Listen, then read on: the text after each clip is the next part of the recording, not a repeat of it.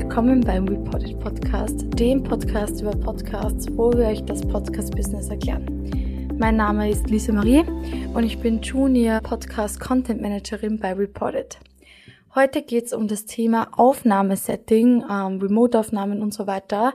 Ähm, sozusagen mein, ich würde jetzt gar nicht Daily Business sagen, aber ich habe schon sehr, sehr, sehr viele betreut. Generell kann man bei einer Aufnahme bzw. beim Aufnahmesetting zwischen zwei Arten, würde ich jetzt einmal so sagen, unterscheiden. Und das ist eben diese normale, also diese Face-to-Face-Aufnahme ähm, in einem Studio und so weiter oder eben die Remote-Aufnahme. Fangen wir mal mit der normalen, also mit der Face-to-Face-Aufnahme an.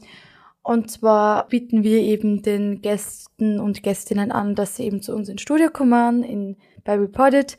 Wir haben ein eigenes Podcast-Studio, das eben gut ausgestattet ist mit Paneelen, ähm, nicht wirklich lärmempfindlich ist und äh, eben das Aufnahmesetting fixfertig eben steht. Und das bieten wir eben den Kunden und Kundinnen an, dass sie eben zu uns kommen und eben hier aufnehmen. Äh, auch diese Aufnahme wird von einer Person von uns bzw. einem von unserem Team äh, begleitet und eben betreut.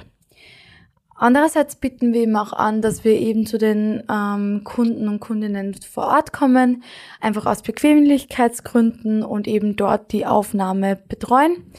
Ähm, das läuft so ab, dass wir meist im Voraus schon einen geeigneten Raum auswählen. Äh, wichtig dabei ist einfach so wenig Glas wie möglich ähm, eventuell nicht auf einer viel befahrenen Straße, also dass man eben auch da sehr viel Lärm vermeiden kann, ähm, dass eventuell der Raum sogar gut mit äh, Paneelen oder so weiter ausgestattet ist, also gut abgedichtet ist, um eben so wenig Geräuschkulisse zu haben wie nur möglich. Da ist es ebenfalls so, dass wir eben ähm, eine Person oder je nachdem mit der Moderatorin ähm, die Aufnahme betreuen. Und wir kommen eben vor Ort, nehmen das Equipment direkt mit. Wichtig ist eben auch Steckdosen. ähm, genau, und kommen eben dann vor Ort und betreuen dann eben die Aufnahme. Was auch noch wichtig ist während der Aufnahme ist, dass man eben eventuell die Uhren weggibt äh, oder Kulis, mit denen man dann klicken kann. Also dass man einfach schaut, dass so wenig Geräuschkulisse ist wie möglich.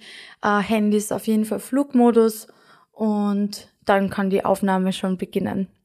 Wir sagen immer dazu bei der Aufnahme, dass eben das Mikrofon so nahe wie möglich sein sollte, ähm, dass das eben schon fast schon ungut ist. Dann ähm, trinken ist jederzeit erlaubt, also gerne trinken und dann einfach eine kurze Pause machen und wieder anfangen.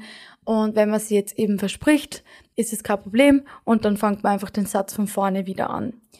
Äh, während der Aufnahme wird von der betreuenden Person eben auch mitgeskriptet dass man eben schon mal so grob mitschreiben kann für die Post-Production, was gehört raus, was gehört ersetzt und so weiter.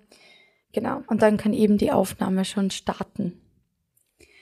Kommen wir eben zum Zweiteren, also zu den Remote-Aufnahmen. Bei den Remote-Aufnahmen ist es so, dass wir uns über ein Online-Meeting einloggen, wie zum Beispiel Zoom und so weiter. Ähm, wir verwenden das sehr gerne. Riverside macht es eigentlich auch möglich, dass eben parallel auch aufnimmt. Ähm, wir nutzen Riverside dafür, weil es einfach nicht so verzerrt ist. Weil bei Zoom ist ja oft so, dass wenn zwei Personen miteinander sprechen, kann es oft verzerrt sein, wegen Internetproblemen und so weiter. Und dann wird ja eben auch die Aufnahme verzerrt. Deswegen benutzen wir sehr gerne Riverside. Also man loggt sie dann eben ein, ähm, startet einen Videocall, dass man sie eben sieht, während man eben miteinander spricht. Und währenddessen nehmen wir, mm, wenn möglich, natürlich mit einem Mikrofon. Das wäre natürlich die allerbeste Lösung. Und wenn nicht, dann mit dem Handy. Die sind einfach mittlerweile schon so gut, dass das auch in Ordnung ist. Ähm, da empfehlen wir eben, dass wir, dass man sich so große, dicke Bücher anschafft, dass man eben das Handy so platzieren kann, dass es circa auf der Brusthöhe äh, liegt und so eben den besten Ton aufnehmen kann. Wenn wir die Remote-Aufnahme starten, dann geben wir meistens ein Signal, indem wir von drei runterzählen, damit wir einfach gleichzeitig äh, beginnen und das eben auch für die Post-Production dann erleichtert wird. Das war's auch schon zu den Remote-Aufnahmen. Ähm, in der Regel nehmen wir aber viel öfter und viel lieber äh, Face-to-Face-Aufnahmen auf, weil so einfach der Podcast trotzdem irgendwie noch mehr authentischer wirkt und man eben auch die ganzen technischen Störungen, die es eben bei Remote-Aufnehmen geben kann, ähm, vermeiden. Das war's auch schon zu meiner Folge. Ähm, wenn euch der Podcast gefallen hat, gebt uns bitte sehr gerne eine Bewertung und wir hören uns dann in zwei Wochen wieder mit einer neuen Folge. Alles Liebe!